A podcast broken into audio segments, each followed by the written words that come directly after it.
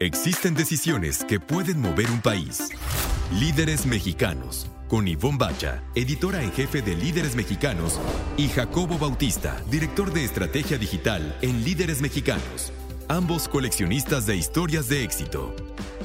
Compartimos historias de los hombres y mujeres que con sus decisiones le dan rumbo a este país. 88.9 Noticias. Información que sirve. Hola, ¿qué tal? Muy buenas noches. Ya estamos aquí en Líderes Mexicanos. Jacobo Bautista, ¿cómo estás? Muy buenas noches. Ivonne Bacha, yo muy bien, con mucho frío. Tenemos un gran programa hoy y vamos a empezar. Bueno, no, no vamos a empezar nuestra revista, nuestra entrevista épica es con Sofía Aspe, una interiorista, una mujer exitosa, súper fregona, y no vamos a hablar tanto de su carrera, sino de un proyecto nuevo que trae. Padrísimo, les va a encantar. Vamos a platicar también con Rodrigo Ticera, él es director y fundador de Quilimo. Eh, Quilimo es una startup que trabaja para el campo llevando el AgTech, así como el FinTech, este es AgTech que es de agronomía.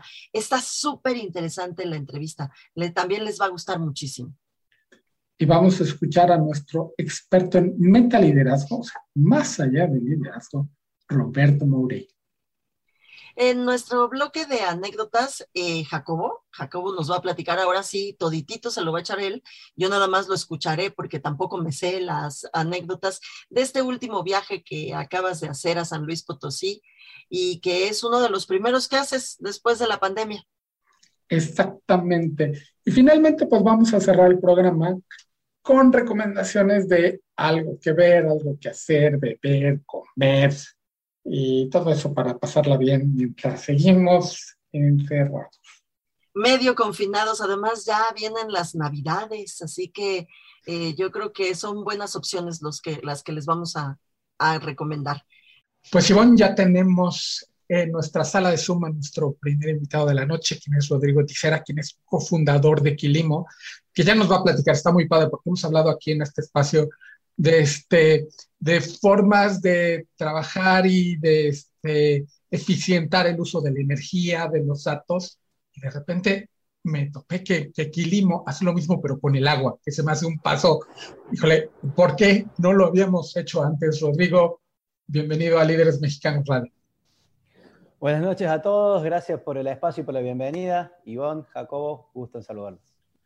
Cuéntanos, cuéntanos de esta herramienta este, que llega además este, Latinoamérica, hace poquito se presentaron en México. ¿Qué es lo que hacen? ¿Cómo ayudan al, a, este sector tan esencial como es la agricultura en el mundo?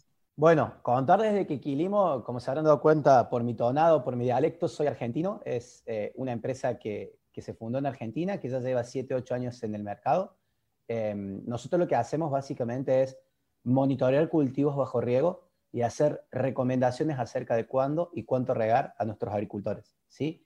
Es una recomendación muy sencilla en texto plano que el agricultor puede recibir y obviamente ejecutarla.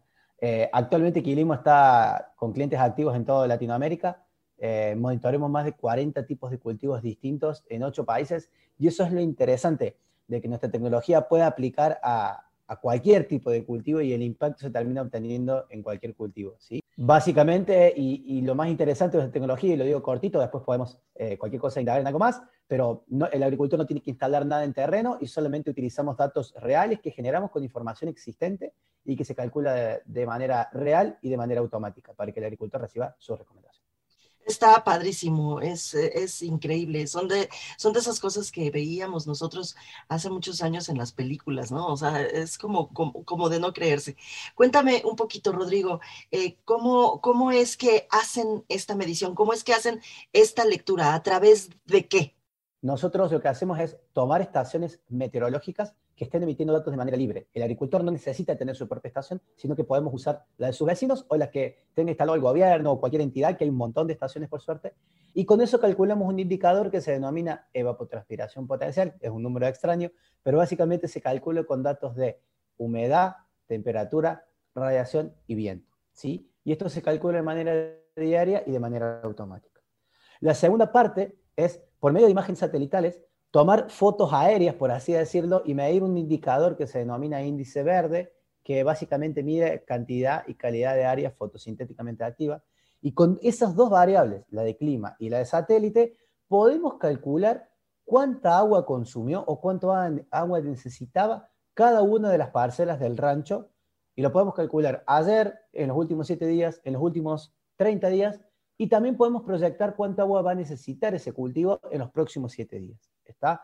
Entonces, sin que el agricultor tenga que instalar ningún tipo de sensor o hacer ningún tipo de acción, nosotros ya podemos calcular cuáles son las necesidades de riego que tiene cada una de las parcelas y enviar una recomendación sencilla y en texto plano de qué debe realizar, cuál sería el accionable, ¿verdad? Y esto, Rodrigo, lo entiendo que se traduce en, en términos muy simples. Eh, abrirle a la llave el tiempo que necesita estar regándose el cultivo y esto se traduce necesariamente en, ahorrar agua. Es, es así como la finalidad, digamos. Básicamente, nos encontramos con diversas realidades. Con lo que más nos encontramos, lamentablemente, es que se sobreriega en la agricultura, o sea, que se aplica agua de más. Muchas veces por el no uso de tecnología, desconocimiento, eh, muchas veces por formación, ¿verdad? Que, que los agricultores eh, necesitan ser formados y capacitados en mejores prácticas agrícolas, ¿verdad? Pero muchas veces también, que son las menos, nos encontramos con agricultores que riegan de menos, pero que no se sienten conformes con los resultados obtenidos a nivel productivo. Muchas veces dicen, no, yo no estoy rindiendo mis cultivos como yo debería o como yo querría.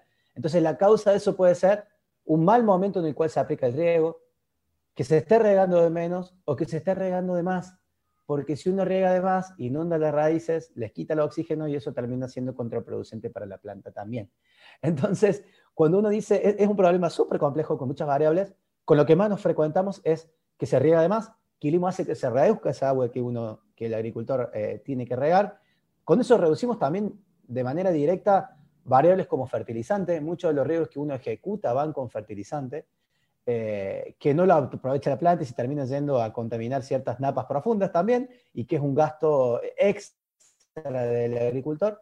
Y además también energía, ¿verdad? Porque para que el agricultor aplique riego en los métodos de riego por, eh, por, por goteo, por pivote o por esos métodos, necesitan ejercer algún tipo de, eh, de, presión sobre esa agua para que se termine llegando al cultivo. Y esto son emisiones de carbono, eso es energía, eso es combustible. Y si uno riega menos, también termina reduciendo esas variables, ¿verdad? Estamos platicando con Rodrigo Tisera, él es fundador de Quilimo.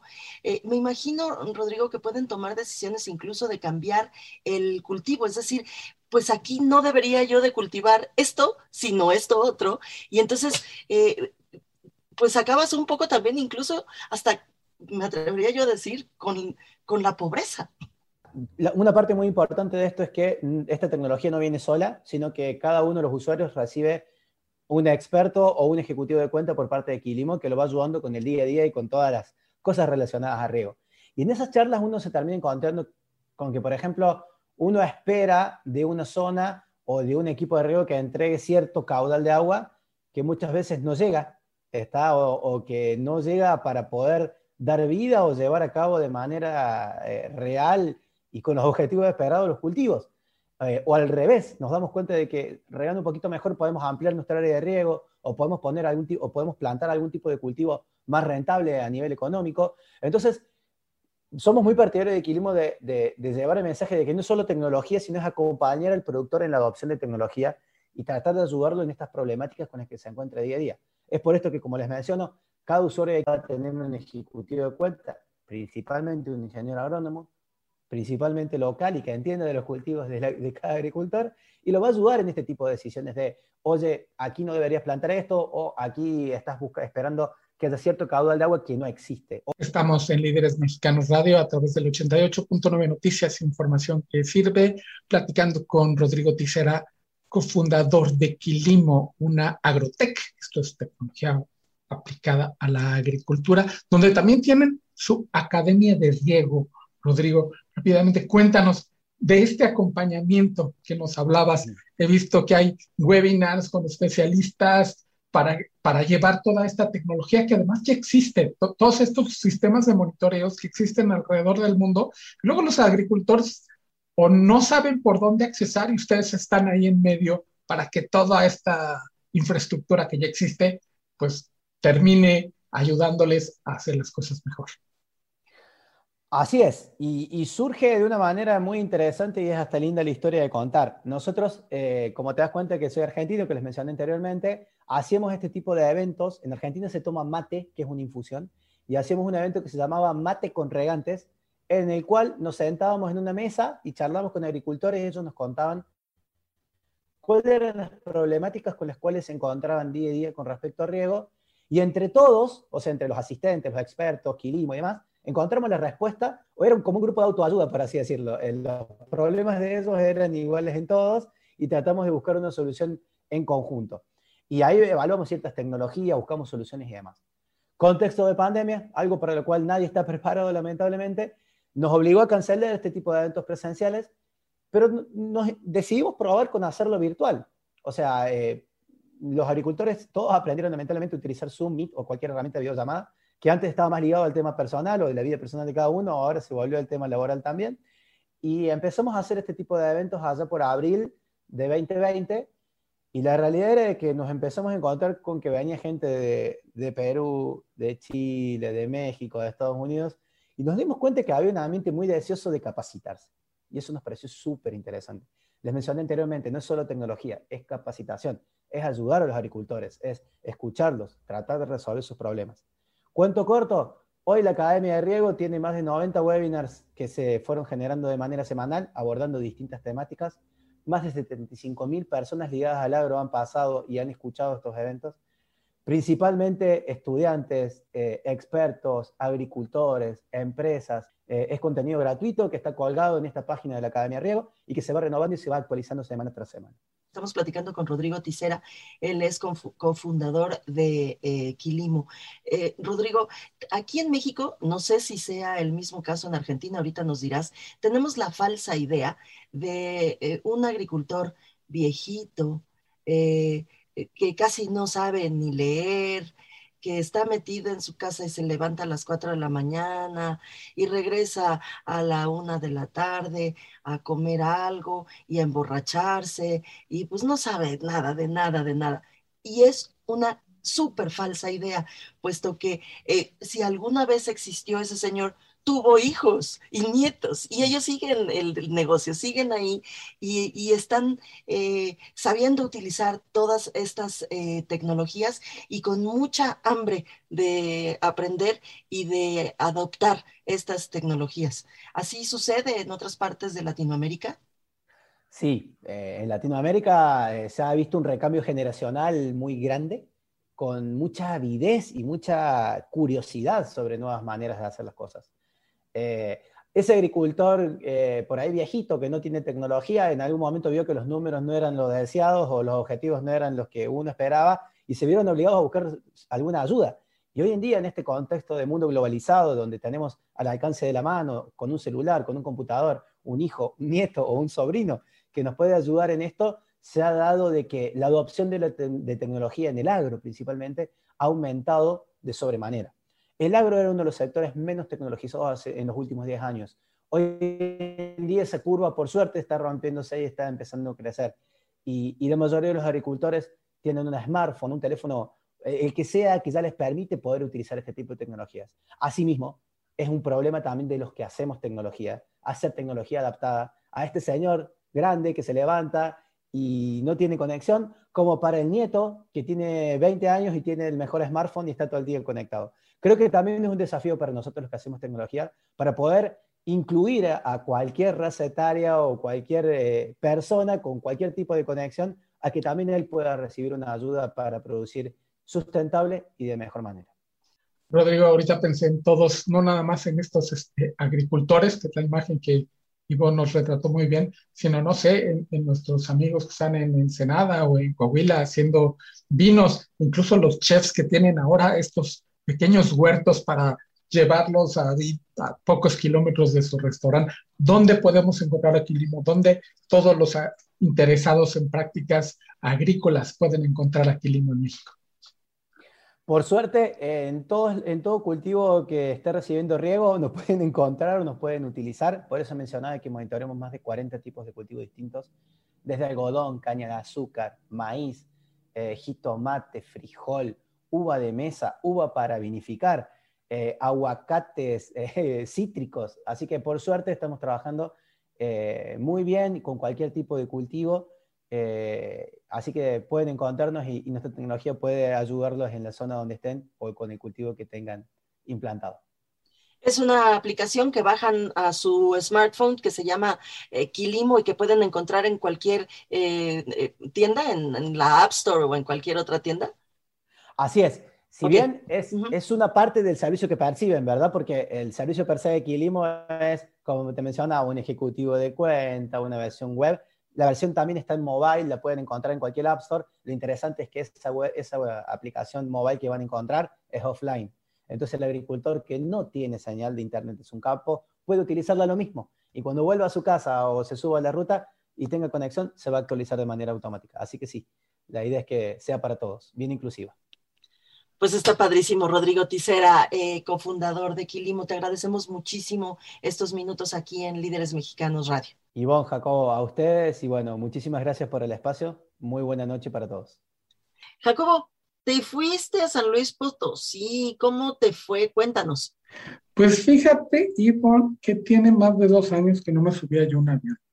La última vez que viajé fue en diciembre de 2019 cuando presentó BMW el Serie 1. Fuimos a Hermosillo, fuimos a las playas ahí de, que estaban cerca de Hermosillo, nos llovió un torrente impresionante y esa fue la última vez que había yo salido. Y ahora nos pudimos haber ido manejando este, incluso un auto eléctrico porque BMW construyó de la Ciudad de México hacia San Luis Potosí un corredor eléctrico.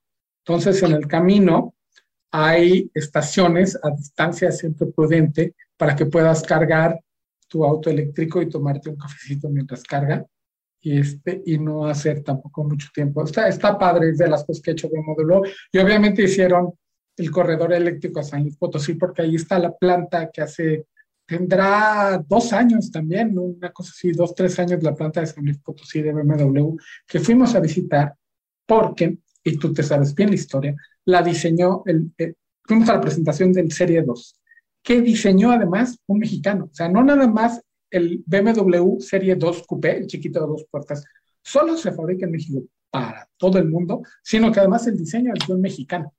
Que se llama José Casas y que está en la lista de los 101 mexicanos globales que pueden ustedes checar ahí en, próximamente en ISU. Exactamente.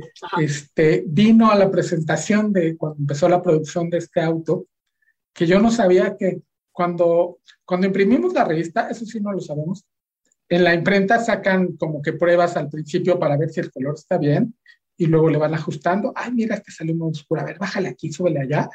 Y hasta que ya sale bonito el pliego y entonces ya salen las que son buenas, que encuadernan y salen a imprimir. En las plantas de coches hacen lo mismo. salen coches que son de preproducción. A ver qué tal salió, a ver, llévatelo a la pista de atrás, a ver, no, pues sabes que le suena mucho aquí y acá y está como que, como que no cierra bien. A ver, ya, ya sacamos otro, a ver, este qué tal. No, pues este está un poquito mejor, pero las ruedas están así como, ah, ok, a ver, a ver, ahora este. Y así van sacando coches de preproducción, a ver qué tal, y van ajustando y calibrando las, las máquinas.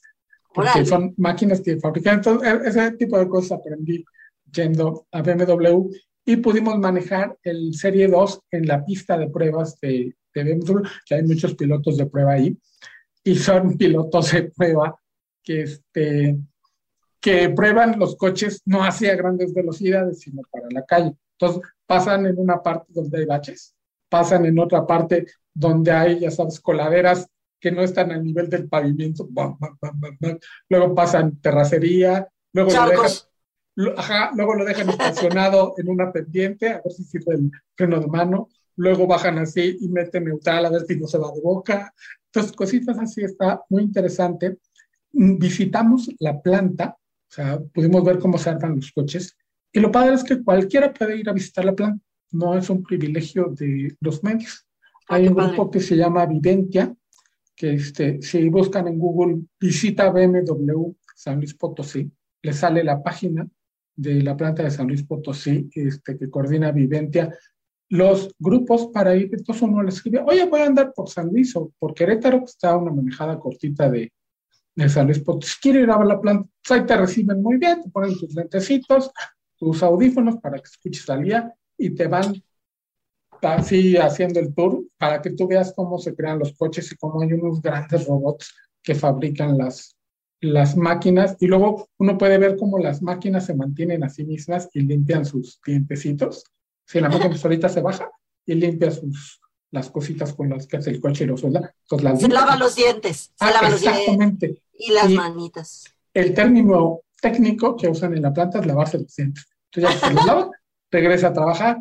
Este, desgraciadamente están trabajando a un ritmo muy lento ahorita porque faltan chips y no hay mucha demanda. Ya ha caído un poquito la industria automotriz, que esperamos se recupere, pero este, se puede visitar la planta y es una experiencia muy linda. Está, además, da mucho orgullo que una máquina tan bonita, tan bien hecha, tan moderna, tenga mano de obra mexicana de primer nivel mundial, porque estos coches además se van a Alemania. O sea, el BMW 2 Coupé de dos puertas que pueden ver en las calles de Múnich son orgullosamente nacidos en México. Además diseñados por un mexicano que no vive aquí, vive justamente en Alemania, pero lo diseñó un mexicano. Está padrísimo, es una gran historia. Qué bueno que fuiste, Jacobo, y qué bueno que ya estás de regreso. Vamos a escuchar a Roberto Mourey, si te parece, y después regresamos. Muy buenas noches, soy Roberto Mourey, presidente y fundador del Instituto Meta Liderazgo, y en mi intervención de esta noche en Líderes Mexicanos Radio, quiero conversar contigo sobre la mejor inversión que puedes realizar este 2022.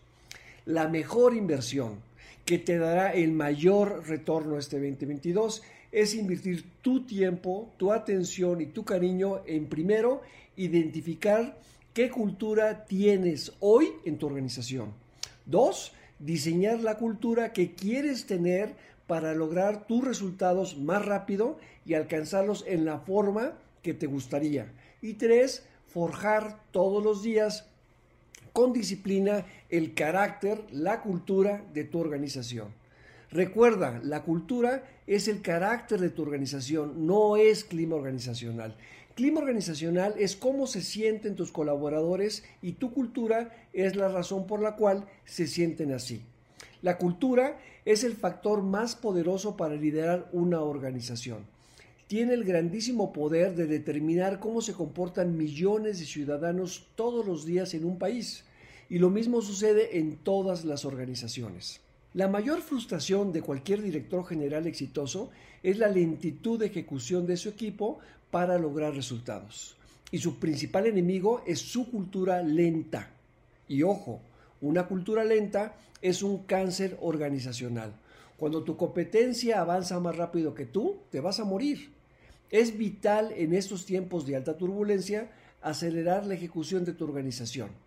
Y así como frecuentemente Apple actualiza el sistema operativo de sus dispositivos para maximizar su desempeño y mejorar la experiencia de sus usuarios, los directores generales deben de actualizar frecuentemente el sistema operativo de sus organizaciones para lograr una mayor alineación interna y acelerar la ejecución de sus equipos para lograr los resultados más rápidos en estos tiempos de alta complejidad.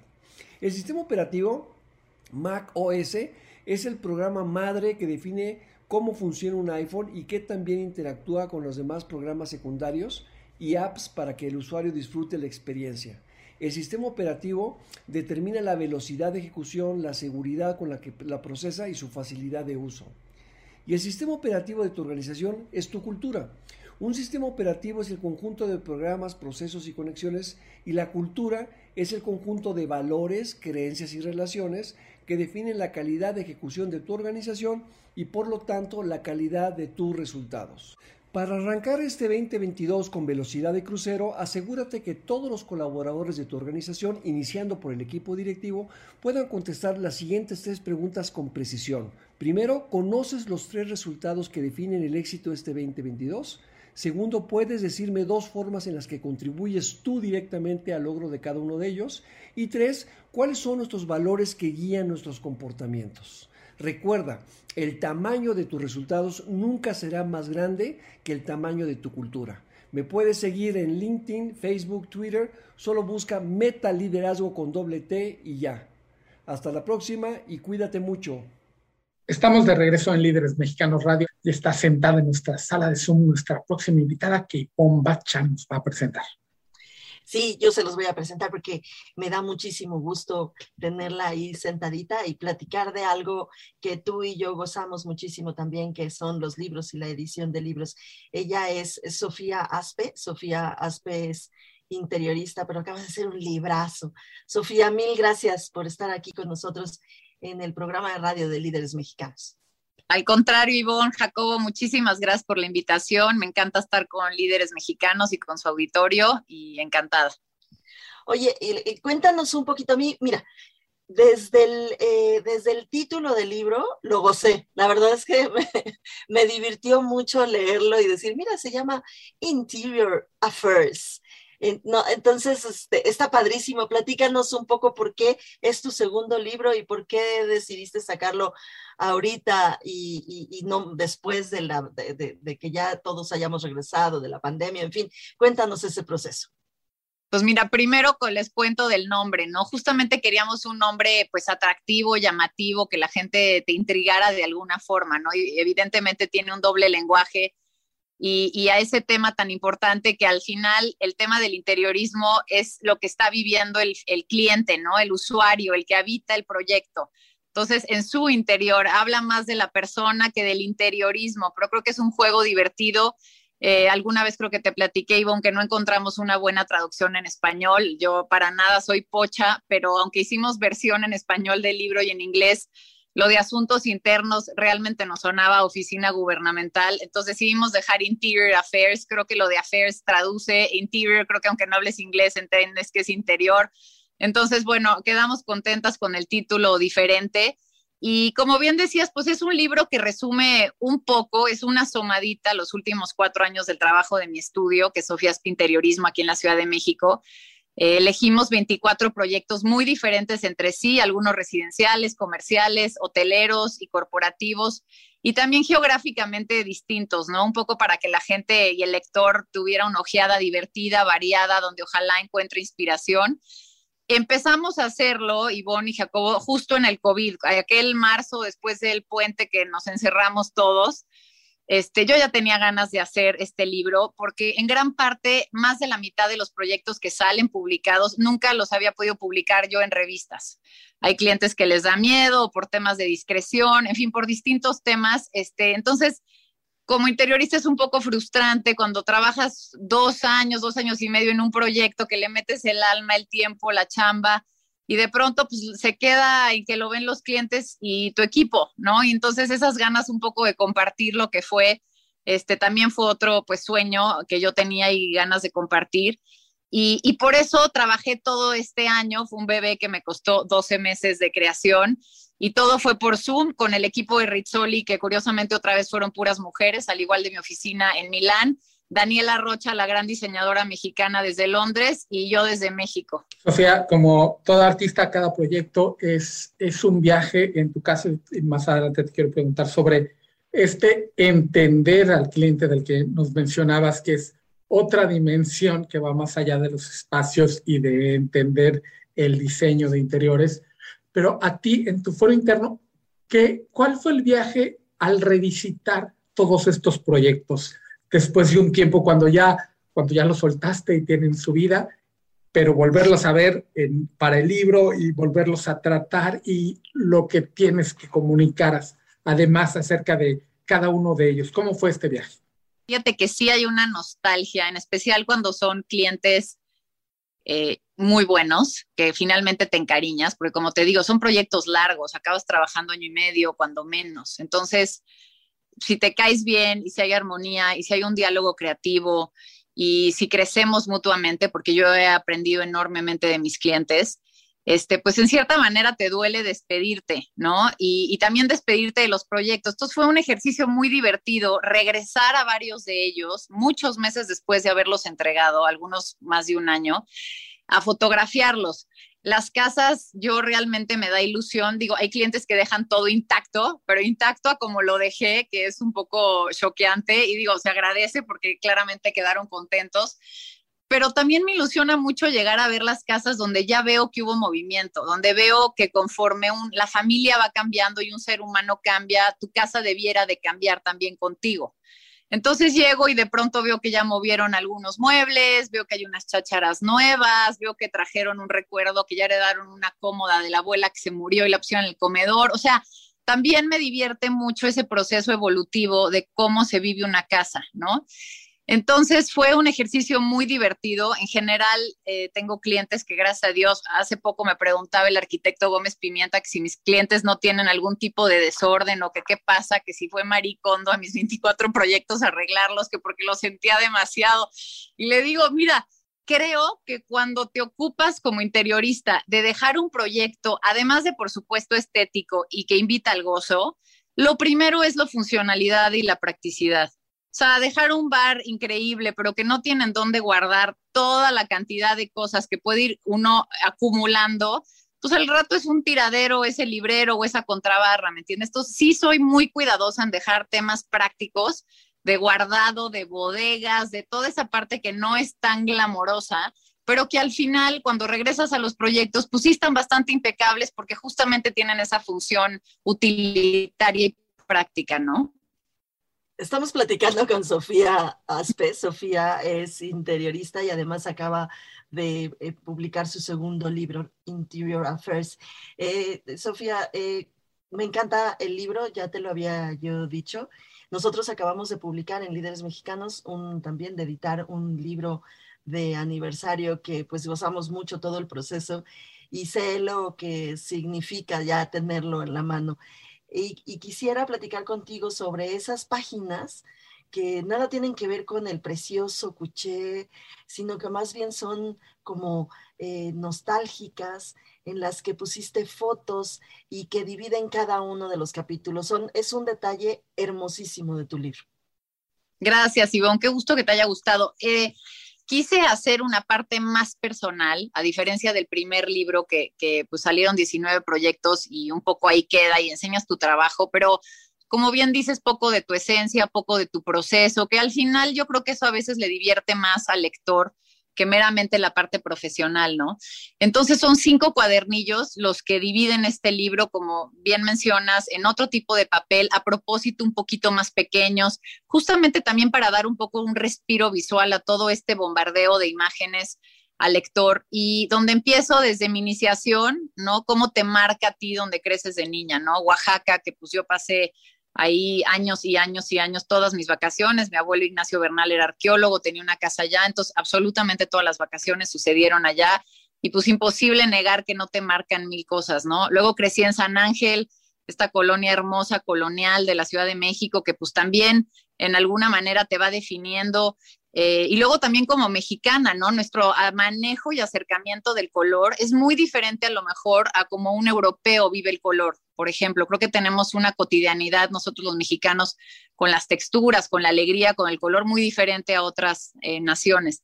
Entonces de ahí va, un poco a qué me inspira, los viajes, la presencia del arte, que es indispensable para mí, eh, las propias líneas de cosas que estamos sacando en el estudio, que también es uno de los cuadernillos, hacemos tapetes, mesas de mármol, en fin, diferentes objetos eh, que por fin estoy pudiendo incursionar en hacer ese tema de vender eh, objetos inmobiliario para personas que no necesariamente me tengan que contratar a mí, pero que sin embargo puedan tener algo de nuestros diseños del estudio, lo cual me ilusiona enormemente crecer y, y, en el futuro seguir desarrollándolo.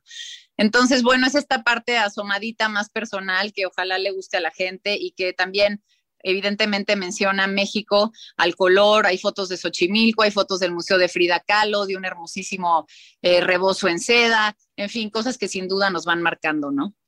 Sofía, me imagino tu mente en, un mindset distinto a como el resto de los humanos vemos el mundo.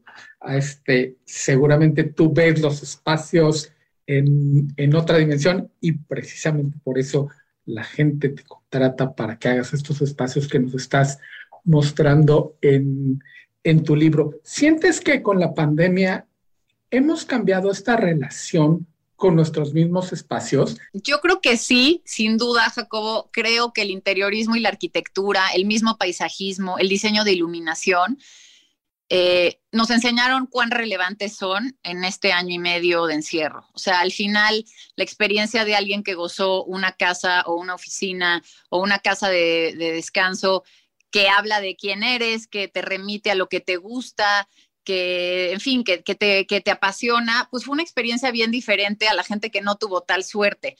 Entonces, yo creo que sí hubo una relevancia especial. Yo creo que el usuario y el cliente final entendió lo importante que es que los espacios que habita reflejen quién es él, que te hagan crecer, al mismo tiempo que te, que te acoge y que debe de ser una guarida tu casa, también te debe de expander y te debe de aventar al mundo y te debe de sacar como la mejor versión de ti.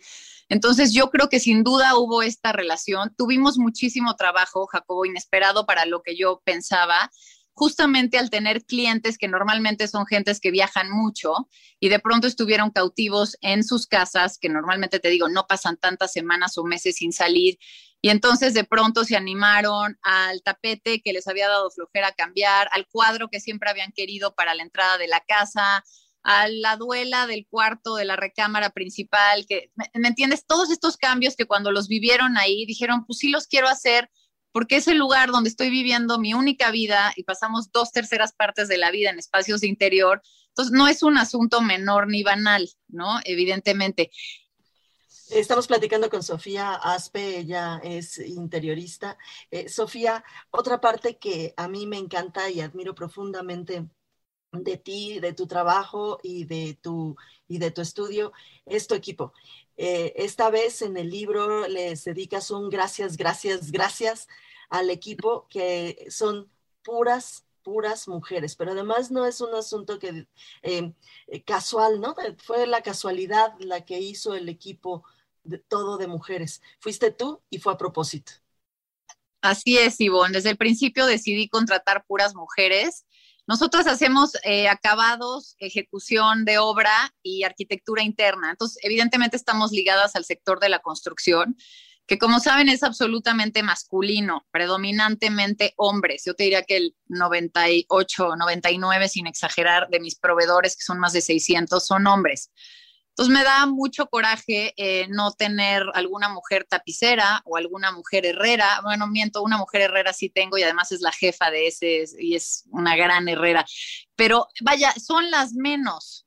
Eh, a diferencia de en el interiorismo y la arquitectura en México, que creo que hay muchas figuras femeninas muy relevantes, ¿no? De colegas que cada vez están más presentes con una propuesta increíble, con tema ya internacional entonces, pero está este gap, esta diferencia entre cierto eh, jefe de puesto o líder interiorista o arquitecto y luego para abajo en la mano de obra y en la gente de la ejecución final, ahí ya se pierde la presencia femenina y lo cual es terrible que, por ejemplo, en mis proyectos, en mis obras, siempre son las de intendencia las mujeres. Y la verdad es que dices que qué rabia y ojalá en eso cambie el país. Entiendo que hay unas profesiones que son muy físicas, como por ejemplo ser marmolero, ¿no? Es, una profesión que requiere mucho esfuerzo físico, que pues, entiendes por qué es masculino, pero hay otras muchas donde las mujeres podrían incursionar. Entonces, bueno, tomé esta decisión, nos ha ido muy bien, somos puras mujeres, como bien mencionas, de diferentes prácticas, puras profesionales, que sin ellas, ahora sí que no es frase cliché, no haría ni el 10% de lo que hago. En mi primer libro le agradecí a mis proveedores, puse una imagen de mi marmolero, de Juan mi barnizador, eh, de mi taller de carpintería en Chalco. Y esta vez quise darle cara a mi equipo, porque mucho hablamos luego de sí, mi equipo y gracias a mi equipo, pero luego nadie vemos ni quiénes somos, ni nos enteramos de ese equipo que hay detrás, ¿no? Entonces, bueno, sí, sin ellas realmente no podría hacer nada. Viajo de por sí cada semana, salgo a provincia cada semana, no me imagino sin un equipo así, pues realmente no, no hay manera de, de, hacer cosas. Y además de que generacionalmente, Ivonne y Jacobo, pues yo también acepto y asumo limitaciones. Por ejemplo, cómo manejan estas niñas el AutoCAD, el Revit, el Rhino. Yo nada más no fui a la escuela, como lo saben, sino además, pues tengo 45 años, con trabajos prendo mi iPad y mi celular. Entonces, un poco también asumirte de cuáles son mis virtudes, de, que aporto evidentemente experiencia y otras cosas, y cuáles son lo que estas niñas y estas mujeres me aportan que yo sé que no tengo. Editorial Risoli, Interior Affairs, Sofía Aspe y el arte del diseño. ¿Dónde lo podemos conseguir? En Gandhi, Jacobo, está en Amazon México, está en Amazon Estados Unidos, está en la página de mi estudio, que es www.sofiaaspe.com. para todos aquellos que quieran que se los mande dedicados, ahí la gente se mete y me dice a quién y, y yo se los mando a la dirección. Y bueno, se supone que debe de estar muy próximamente ya en todas las grandes librerías del país y no nada más del país, sino también Jacobo fuera de México. A mí me importa mucho que el mundo vea lo que hay en México y lo que está pasando en México y la sofisticación de los clientes mexicanos y la increíble manufactura del artesano o del proveedor entonces, parte de por lo que me fui con Rizzoli, una editorial internacional, es justamente que yo digo, el mundo que deje de ver solamente las pésimas noticias que salen de nuestro país, sino que vea también toda esta parte creativa, de, amar lo bello, de vivir bonito y, de, bueno, de mucha eh, amor al arte que hay en este país. Sofía Aspe, te agradecemos muchísimo estos minutos aquí. Muchas felicidades otra vez y mil, mil, mil gracias. Gracias a ustedes, Ivonne, Jacobo y a todo su auditorio. Un abrazo grande. Y es nuestro último bloque, Jacobo Bautista. ¿Qué nos vas a recomendar? Un documental, porque está bien nerd. Este documental está bien lindo y además está en Google Play. Está, fíjate que hace mucho tiempo la Marina norteamericana tenía un sistema de vigilancia abajo del mar para detectar submarinos rusos.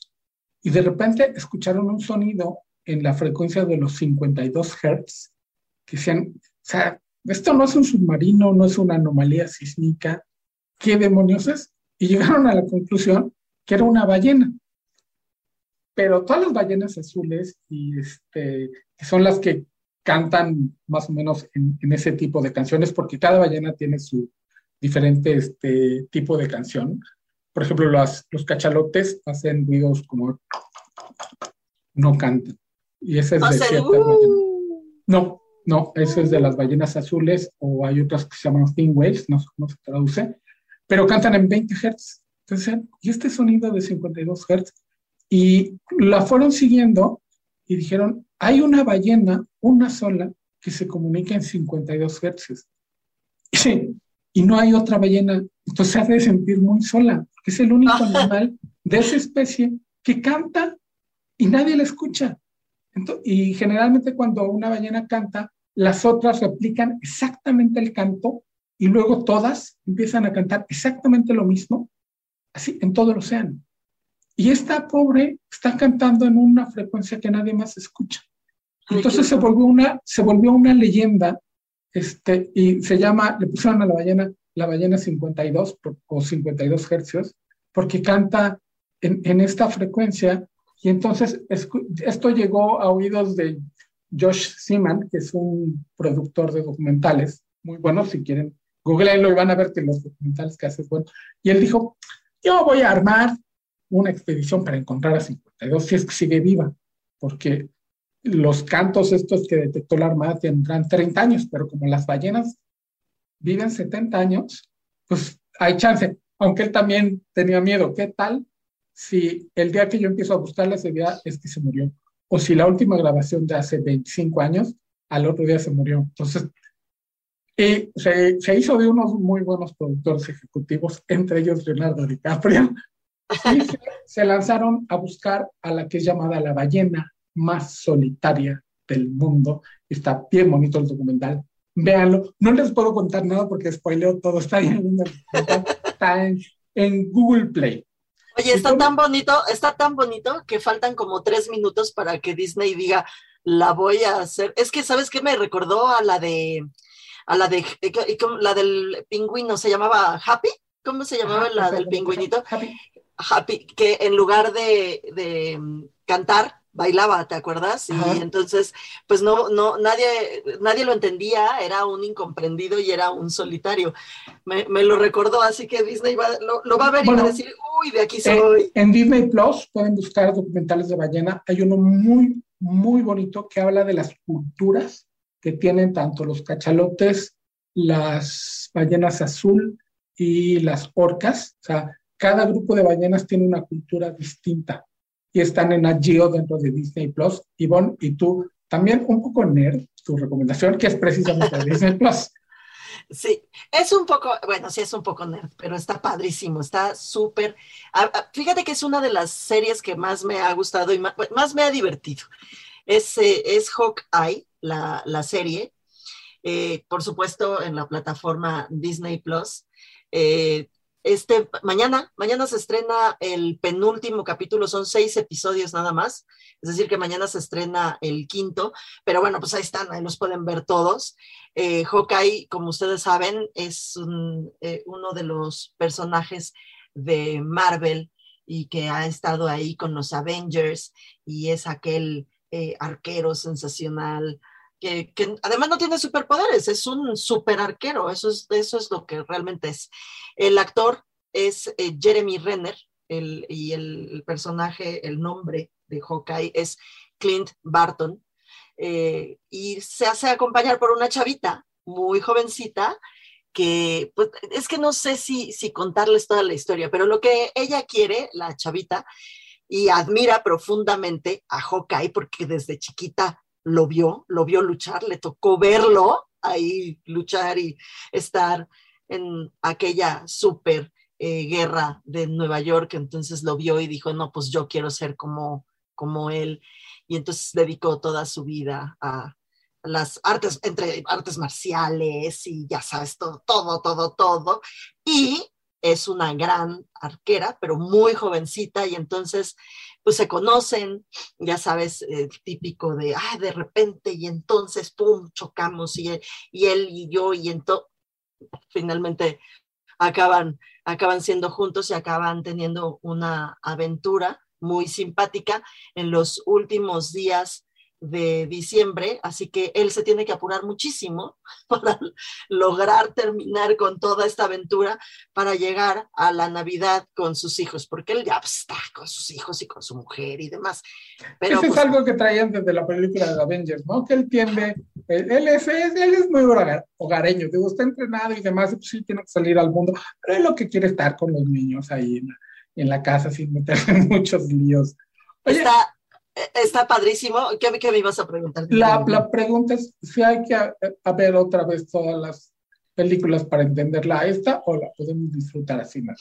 No, la pueden disfrutar así de, de repente, o sea, no, no, no pasa nada. O sea, que por supuesto que eh, sí se disfruta más conociendo al personaje Hawkeye y sabiendo quién es y cómo es y, y sí se necesita saber, por ejemplo, que tuvo un amigo muy cercano que se llama Ronin. ¿Eso es importante? Pues sí, sí es importante. Pero si no lo vieron y si no lo saben, pues tampoco es vital. Lo pueden ver sin problema. Eh, la chava, la chava de las que te estoy platicando se llama, la, la actriz se llama Hailey Steinfeld. Eh, ella es Kate Bishop y el novio de su mamá, porque el papá se muere en aquella eh, guerra, en aquella eh, terrible guerra de, Nueva York, en donde los Avengers combatieron, ¿te acuerdas? De los terribles, bueno, en fin. Sí, que es un poquito la historia de cuando tienen estos superhéroes la, la, gran batalla y demás, que siempre hay gente corriendo al lado. Es un poquito la historia de ese que va corriendo, que se cae el, el edificio y tú ya no te enteras, es la historia de es un poco como Cloverfield, que era la historia de cuando ataca el monstruo y son la historia de los cinco niños que pasan abajo y de el monstruo Exactamente, de, justamente de eso se trata y de esta niña que vio esa lucha y cómo quiere ser, pues como aquel arquero que, que vio y que tanto es, admira. Y lo que les quería yo decir es que lleva el tercer crédito, a mí me llamó muchísimo la atención, un actor mexicano que se llama Tony Dalton.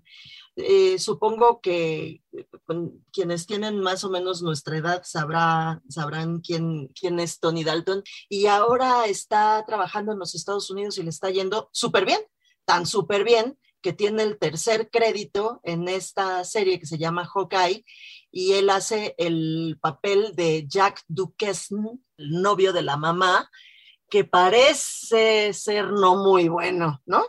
Yo llevo dos, dos capítulos, no he visto, eh, me faltan eh, cuatro, mañana me faltarán tres, ¿no?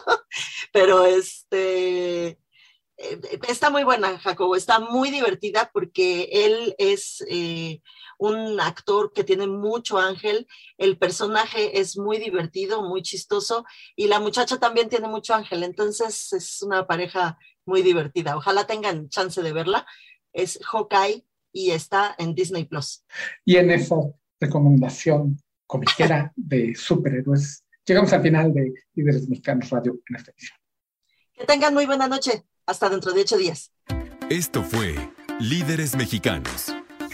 Con Ivonne Bacha, editora en jefe de Líderes Mexicanos, y Jacobo Bautista, director de estrategia digital en Líderes Mexicanos.